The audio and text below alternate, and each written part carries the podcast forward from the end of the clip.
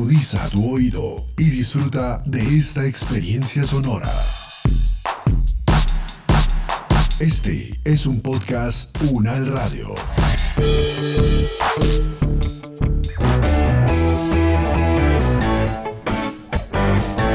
Salud Unal, contigo. Escuchar, aprender y compartir información de calidad sobre bienestar.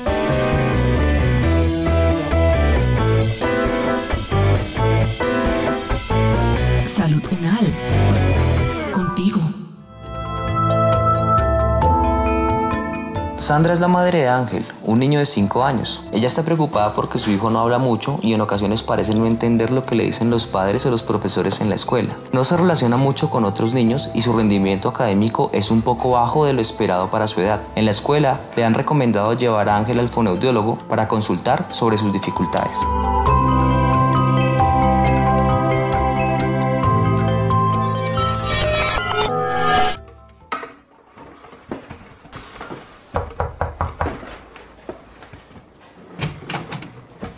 Buenas tardes, señora Sandra. Hola Ángel, ¿cómo estás? Mi nombre es María Fernanda Lara, soy fonaudióloga especializada en el área del lenguaje. Tengo entendido que fueron remitidos del colegio de Ángel. Cuénteme, ¿cuál es su motivo de consulta?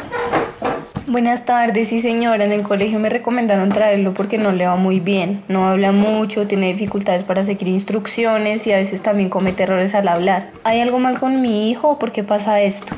Los trastornos del lenguaje pueden tener diferentes causas. Hay unos trastornos del lenguaje que están asociados a otras condiciones, como por ejemplo el déficit cognitivo, la deficiencia auditiva o algunas condiciones, digamos, de neurodesarrollo. Y hay otros trastornos que son ya propios del lenguaje, que antes incluso se llamaban trastornos específicos del lenguaje. Ahora se utiliza una terminología más de trastornos del desarrollo del lenguaje. Entonces estos trastornos del lenguaje no se asocian a variables de los padres por lo general, sino se asocian o a unas variables genéticas. Entonces se podemos encontrar que en las familias niños que tienen trastorno, de pronto sus padres, sus abuelos, sus tíos tenían también trastornos del lenguaje. En otros casos lo que se observan son algunas dificultades sin una explicación clara para ellas. Ya entiendo, nunca había escuchado eso del trastorno específico del lenguaje. ¿Podrías contarme un poco más de qué es eso?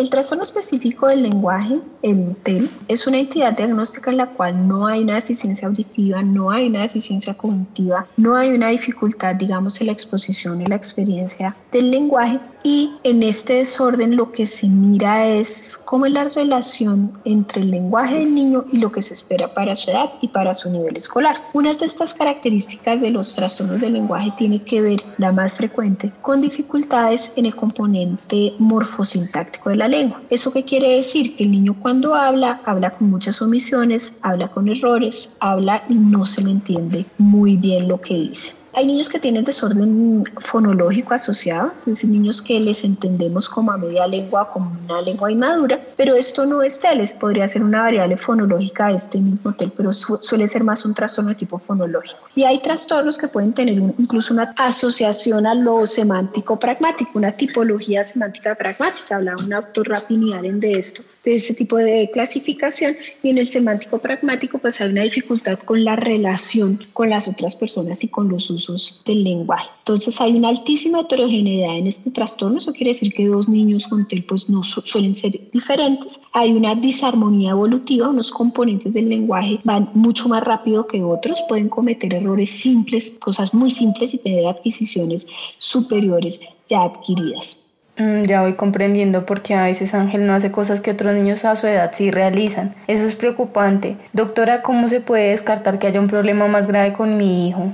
Los signos de alarma de un trastorno del lenguaje tienen que ver con el niño no se comunica con el lenguaje oral adecuadamente. Entonces podemos tener niños que se comunican muchísimo con los gestos, que cuando se comunican con sus papás, sus papás más o menos le entienden porque comprenden la intención, pero cuando llegan al colegio les cuesta ganar acceso, les cuesta explicar una historia, les cuesta explicar la historia de manera completa. Hay que distinguir estos trastornos de los retrasos del lenguaje que suelen equilibrarse o con el inicio tardío del lenguaje. Entonces hay niños que tienen un lenguaje de desarrollo lento que cuando entran al colegio se estabilizan.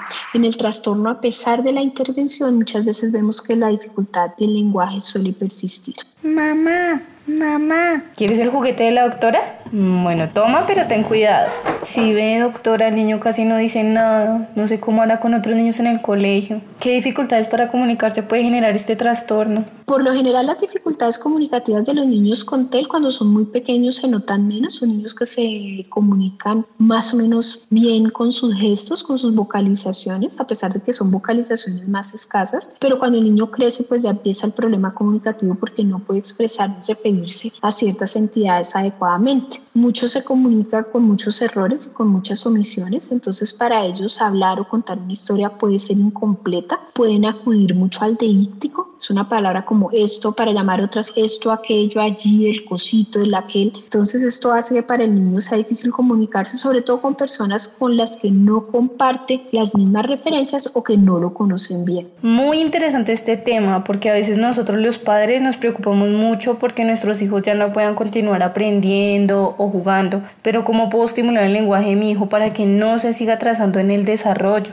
Todos los niños necesitan que trabajemos el lenguaje con ellos. A pesar de que hay niños que desarrollan el lenguaje con muy poco estímulo, sabemos que los contextos enriquecidos ayudan a tener un mejor lenguaje. Sabemos que los niños que tienen madres con mejores niveles educativos tienen mejor lenguaje. Entonces, unas formas de eh, mejorar el lenguaje desde la casa y desde la escuela vienen desde este punto de hablar claramente con el niño, de hacer muchas actividades conjuntas con él, de llenar la vida de símbolos, de llenar la vida de lenguaje de disminuir el tiempo, por ejemplo, de pantallas, de aumentar los tiempos de interacción, de escuchar a los niños, no tanto de, que ellos imiten lo que nosotros hablamos, sino de engancharnos como comunicadores, de considerar que el niño es un comunicador que tiene algo que decir y hacer un verdadero esfuerzo, un esfuerzo genuino por entenderlo, por reinterpretar lo que dice y por decir en nuestras palabras lo que el niño está haciendo. Ay, qué bueno, doctora. Tomaré todas las indicaciones para ayudar a Ángel lo más posible. Tengo otra preguntita. ¿Mi hijo necesitará terapia toda la vida?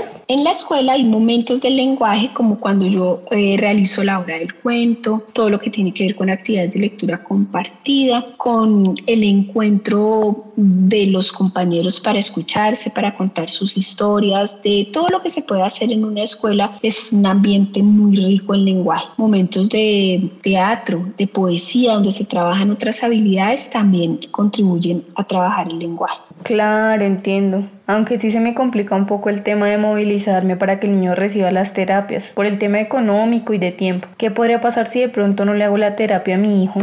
Para la intervención fonoaudiológica se requiere primero un muy buen diagnóstico, un diagnóstico que nos indique cuáles son los puntos fuertes del niño, los puntos débiles del niño, cuál es la caracterización de ese desorden y poder plantear así una intervención que sea efectiva. Es clave el vincular a los padres con el trabajo que se hace con los niños de estimulación lingüística. De hecho, los métodos que me muestran efectividad en el tratamiento son los métodos que involucran a estos padres. Otro momento clave en la intervención tiene que ver con la toma de la medida de línea base, que es cuando yo hago un diagnóstico inicial de cómo está el niño en el momento en que arranca la intervención y cómo hago yo la medición de los objetivos de tratamiento. Cuando un niño no tiene el apoyo terapéutico necesario para superar este tipo de dificultades, las dificultades suelen volverse más crónicas, cuesta más poder al niño desarrollar estrategias compensatorias. Los niños con trastornos del lenguaje tienen, según varios estudios, cuatro veces más de probabilidades de abandonar la escuela tienen salarios por debajo de las personas que no tienen trastornos del lenguaje, suelen no entrar a la universidad. Y hay muchas otras consecuencias de no manejar el lenguaje que repercuten en la lectura, en la escritura, en la escolaridad, pero también en la interpretación del mundo y en la forma como la persona se expresa.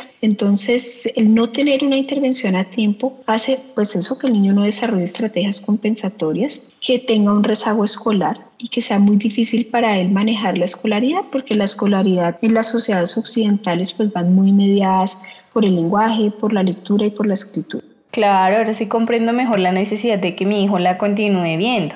Me tranquiliza un poco esta cita de hoy porque había leído mil cosas por internet y por los síntomas parecía que mi hijo jamás podría hablar, comunicarse seguir estudiando, convirtiéndose en un profesional. Tengo una última pregunta. Cuando mi hijo crezca, ¿habrán otras dificultades que se manifiesten o las que tiene ahora persistirán en la adultez? Por lo general los niños con TEL suelen estabilizar ciertas habilidades y otras siguen con bastantes dificultades. Entonces, la dificultad a veces se puede iniciar cuando el niño llega a la escuela y se enfrenta a contenidos complejos, a veces se puede observar cuando el niño está adquiriendo una segunda lengua. Se puede observar en que el niño va a necesitar más tiempo o más esfuerzo para hacer las cosas.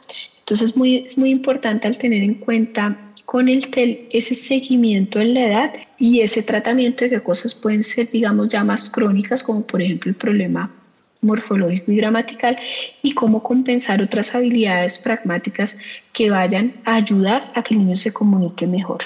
Doctora, muchísimas gracias por su ayuda. Voy a recomendar a otras amigas que tienen problemas similares con sus chiquitines. Gracias. Ángel, dile chao a la doctora. Les agradezco a ustedes por haber venido. Tomen esta cartilla que resume algunas estrategias que pueden aplicar en casa con Ángel y este es el informe que pueden entregar al colegio. Espero que estén muy bien.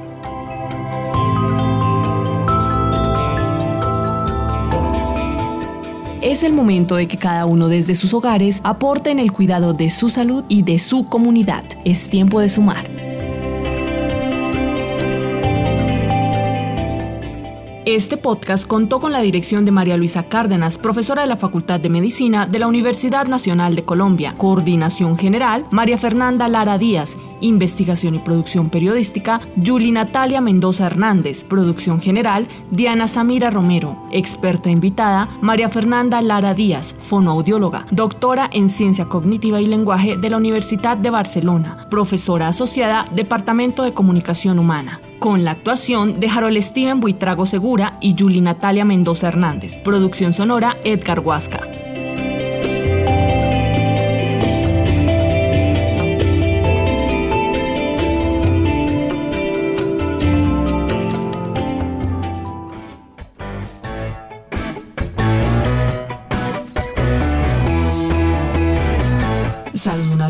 Es una producción de la Facultad de Medicina de la Universidad Nacional de Colombia en alianza con UN Radio. Salud.